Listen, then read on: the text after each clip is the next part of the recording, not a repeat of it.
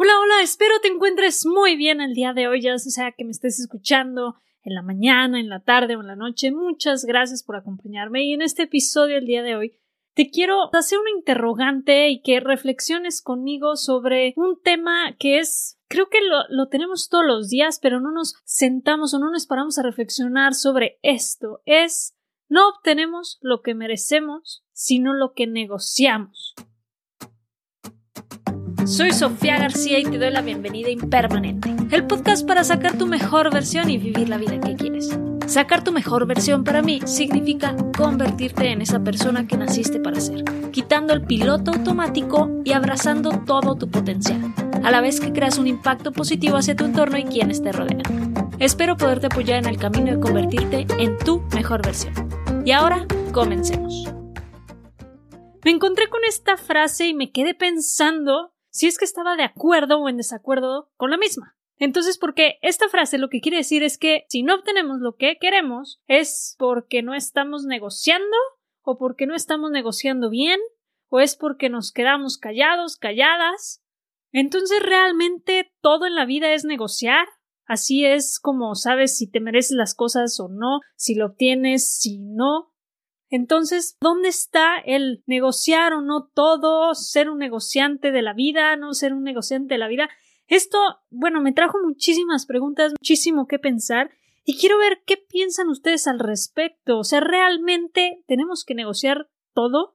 Estuve investigando y estuve leyendo algunas cosas y viendo algunos otros videos y se dice que, bueno, negociamos todos los días, todos los días nos encontramos frente a negociaciones y creo que son alrededor de siete negociaciones que hacemos al día. Y esto es desde lo que nos ponemos o puede ser desde dónde vamos a comer, ya sea que estemos negociando con nuestra familia o con nuestra pareja.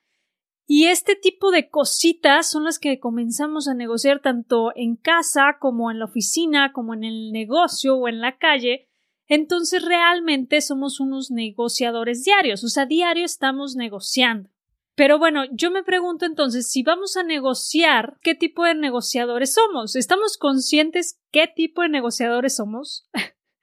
Porque hay muchos tipos de negociadores. A mí me dices, es que hay que negociar todo y todo es negociación y todo tienes que ganarlo. Bueno, a mí no me gusta tanto esa idea, pero realmente sí estamos negociando muchas cosas, muchas decisiones de nuestro día a día y se me haría bueno pensar qué tipo de negociador o, bueno, negociadora soy como para poderle sacar provecho a mis habilidades y la otra es delimitar qué tanto estoy dispuesta a hacer o qué tanto no estoy dispuesta a hacer. Estaba investigando y hay muchas estrategias de negociación, pero se basan en tres únicamente. Primero está la escuela del póker.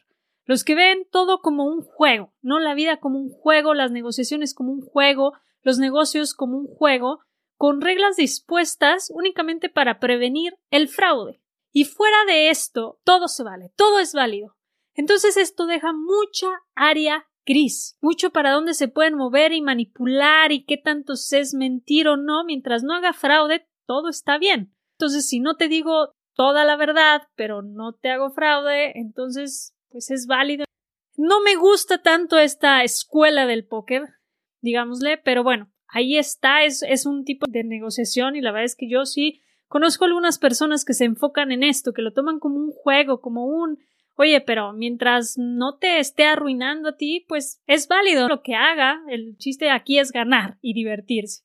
Luego tenemos la escuela pragmática, el que es no usar mentiras. Se fijan mucho en su reputación, en, en cuidarla, en cuidar su credibilidad y también la de los demás. En eso se basan. Si es alguien con credibilidad, les gusta hacer negocios con ellos o negociaciones con ellos porque saben que tienen palabra y van a seguirla. Y la tercera escuela es la idealista. Las personas que piensan que no se debe mentir sin importar las circunstancias. Las negociaciones son actos consecuenciales serios y no deben ser vistos como un juego.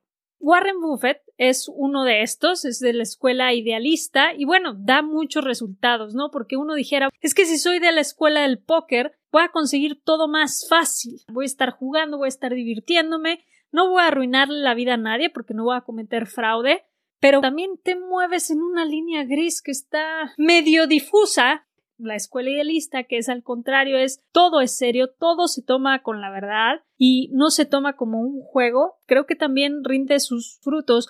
Aquí creo que no es cuestión de ver si es una cosa buena, si una cosa mala, pero más bien es con cuál te identificas actualmente más. ¿Has tomado en cuenta cómo negocias con tu familia, con tu pareja, con los de la oficina? ¿Lo tomas como un juego? ¿O realmente no usas mentiras?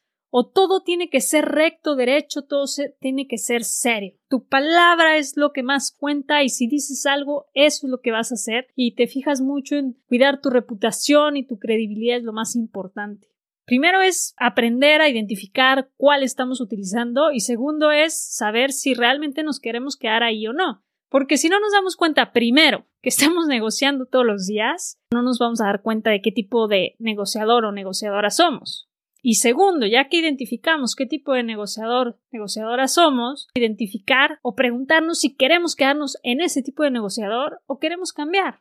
Quizá yo me doy cuenta de que soy una negociadora de la escuela del póker con todos, pero no me gusta porque no va con mis valores, pero en el automático de mi día a día, así es como estaba negociando cosas sencillas. Entonces ya puedo tomar conciencia y puedo decir no, a mí me gusta no usar mentiras y voy a usar mi palabra para, hacer las cosas bien y correctamente. O igual y al contrario, igual y tú eres de la escuela idealista, que todo es serio, todo debe importar y todo debe tomarse muy por las reglas y muy pie de la letra, y te quieres relajar un poquito más y te gustaría irte más a lo pragmático, que bueno, no usas mentiras, pero sí te fijas en la reputación, en la credibilidad y en la palabra de las personas. Pero bueno, esto era un pequeño pensamiento que quería compartir contigo en esta frase de no obtenemos lo que merecemos, sino lo que negociamos, visto dentro de estas escuelas y que realmente estamos negociando al menos siete veces al día, puede ser bastante real, puede parecerse mucho a la realidad.